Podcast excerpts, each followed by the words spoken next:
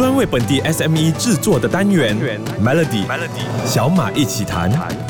你好，我是小马。首先，今天财政部长安华在前个星期就提成了二零二四年财政预算案，这是安华上任之后呢第一次提成完整的一份财政预算，所以备受关注。各大媒体和社交平台都快速的整理出了懒人包，当然也引起了不少的讨论。这一次的糖果有比往年多吗？这些针对性的拨款是不是能够重组国家经济，提高人民的生活水准呢？这个礼拜呢就特别邀请到诺丁汉大学经济系的助理教授肖赛子博士，让我们。更加了解马来西亚经济的现状和未来的走向，肖博士，你怎么看待这一份的财政预算？它是否能够振兴最近有点萎靡不振的马来西亚经济呢？呃，我想每一个人最近都有切身体会到，大马经济其实已经开始出现了放缓。有一些听众朋友甚至可能会觉得消费都开始出现了降级。那其实这个不是大马单一面临的一个状况，全球很多的国家，特别是大马的一些主要的经贸伙伴，包括中国、美国、欧洲很多。国家都已经出现了这种经济放缓的现状，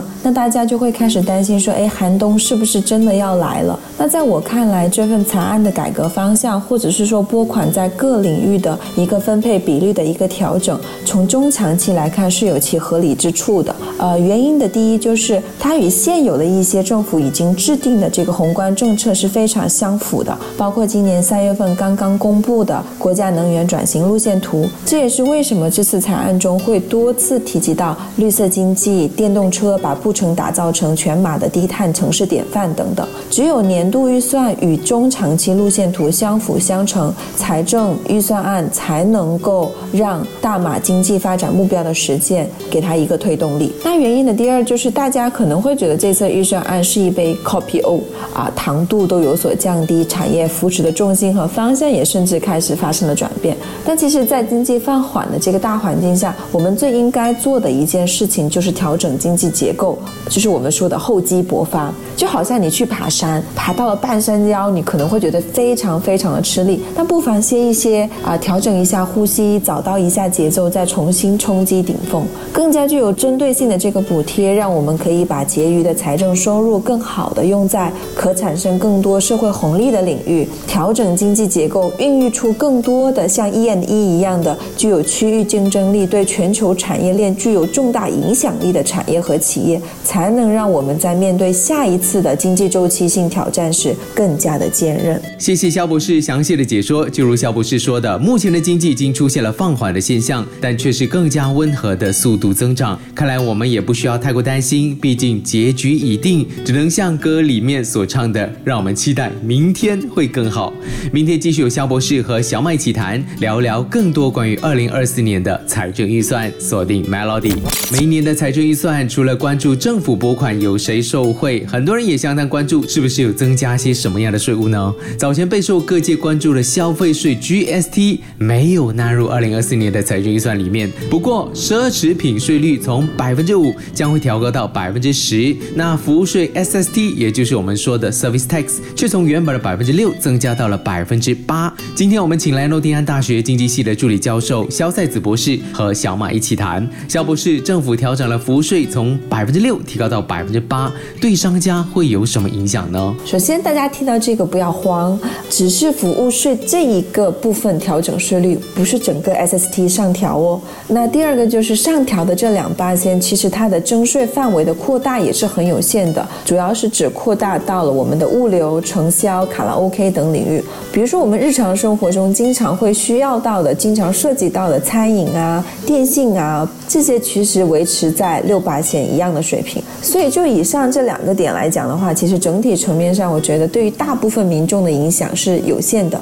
只是说从事这一部分领域的商家朋友们，你可能会有一点头痛了。但其实我们想一想，在实际生活中，商家也是很精明的，商家也会把这一部分上涨的这个成本的压力转移到我们消费者身上。我们的市场永远都是一个互动的双向的一个状态，就像我们注意到的，经济放缓了。你的消费降级了，哎，或许大家对于这几个上调了服务税的这个税率的这几个领域的需求，也可能在未来出现一个大幅度的一个减少。如此一来，这个影响的这个延伸性，或者是说它的覆盖面，可能又会进一步缩小了。是出去吃饭、b a r k i n g 还有每个月的电话费依然是维持百分之六的服务费，所以暂时没有太大的影响。从以前到现在呢，有哪个时候我们没有抱怨东西很贵的这件事呢？现在最多就是少一点去唱卡拉 OK 喽。要唱歌，在冲凉房当歌王也是不错的。谢谢肖博士提供的资讯。接下来几天的小麦一起谈，依然有肖博士在空中让你了解更多。继续锁定 Melody，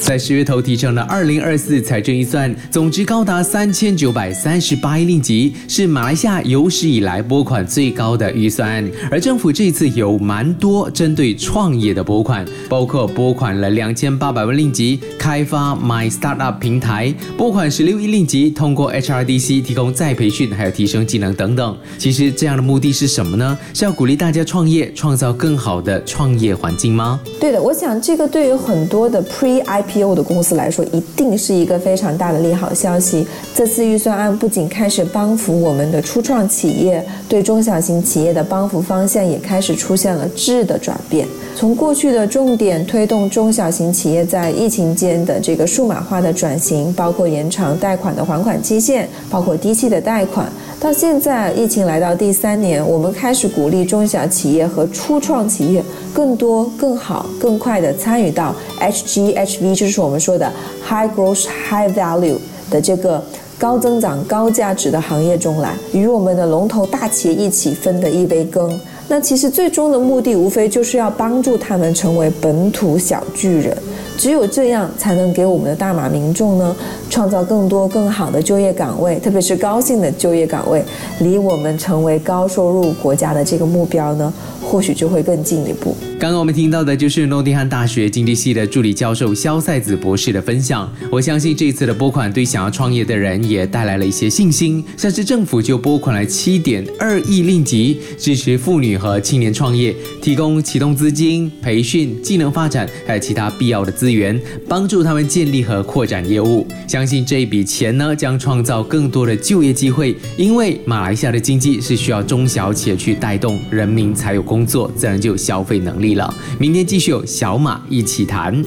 二零二四年财政预算出炉之后，很多经济专家都一致赞好。可是单看网络上的留言，还有一些媒体上的解读，很多的普通老百姓对即将取消的柴油、肉鸡还有鸡蛋的津贴都难以接受。肉鸡和鸡蛋的顶价取消之后，真的只是蛋制品价格受影响吗？像是炒面、炒粿条、炒饭，我们都有用蛋啊。之前用猪肉改用鸡肉，已经是乱了一轮了，现在就不会受影响吗？我们来听听看专家是怎么解读的。肖博士，政府取消了肉鸡和鸡蛋的顶价，这对市场会造成什么影响呢？统制品会慢慢被废除吗？好，我想在谈这个影响之前，我们不妨先聊一聊政府之所以会这么做的一个原因究竟是何在。那最重要的原因，我想无外乎就是我们的通货膨胀情况已经得到了非常好的控制，跟疫情前或者是疫情刚开始的这两年相比的话，我们的 C P CPI 的数值也在近几个月已经回落到了一个历史的第一位，所以也确实是时候让价格回归到了市场的这样的一个自由的机制调整状态了。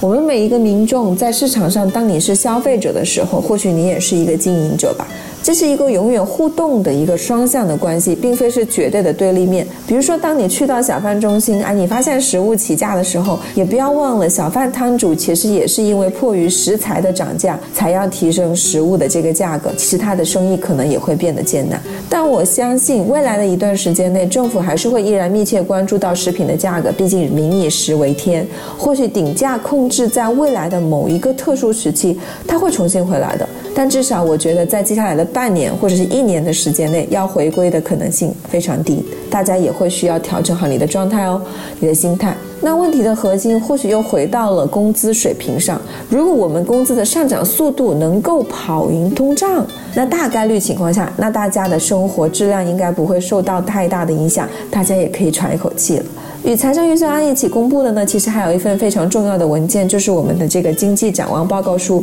它在这份报告中，其实有提到，如果财政预算案能够得到顺利且严谨的实施，明年我们的薪资就会涨四点四八千哦。那或许这对于大家来说是一个很好的消息了，你就或许可以用这一部分涨了的薪资去应付可能在接下来一段时间内会有稍稍回调的这个鸡肉和鸡蛋的这个价格。我们谢谢诺丁汉大学经。济系的助理教授肖赛子博士的解读。明天继续有肖博士跟小马一起谈。二零二四财政预算提成已经过了两个礼拜，上个星期开始，YB 们就在国会下议院针对财政预算进行辩论。来到这个礼拜最后一天的小马一起谈，我也邀请到了诺丁汉大学经济系的助理教授肖赛子博士，说说对于二零二四年财政预算的看法。肖博士，你认为这一份的财政预算还有什么不足的地方？接下来马来西亚的经济会朝哪哪一个方向前行呢？嗯，我常常被问到说，哎，让我给预算案打一个分啦，或许说说它有什么不足。我个人觉得，其实这是一份仁者见仁，智者见智的一个预算案。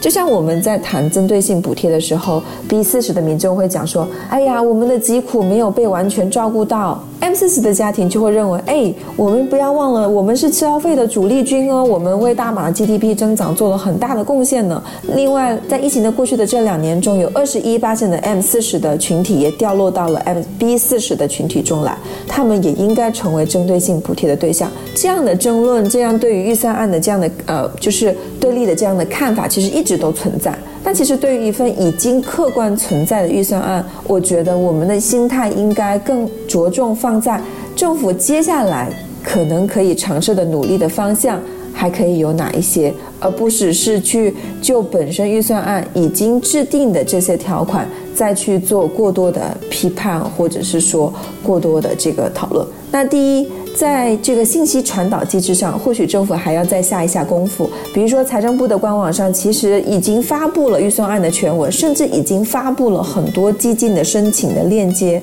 只要你 click 进去，你或许就会找到更多的你需要的有用的信息。但其实还是有很多企业不知情的。比如说，政府为什么要调整预算案的甜度？其实是为了以发展的眼光，达到更长远的目标，给予我们更长久的一个红利，就是我们说的良药苦口。那你应该要告诉大家，你的良药究竟良在哪？又是依据什么样的标准来制定的这个良方呢？或许这样的传导信息就会更加好了。第二，每次五年的这种十二大马计划，五年的大马的这种计划，我们都会做一个中期的 review，midterm review。那预算案是不是也可以来一个创新，来一个中期的回顾，或者是说审核，向民众及时公布执行的结果和效果，制定的去向和效果。当一切的成绩能够被摆在台面上。当一切的数据可以透明化的公开讨论，民众对于政府的信心，民众对于这个草案的理解程度就会显著的提升。再次感谢肖赛子博士连续五天的分享，希望这样的分析呢能够帮助你对二零二四财政预算有不一样的见解。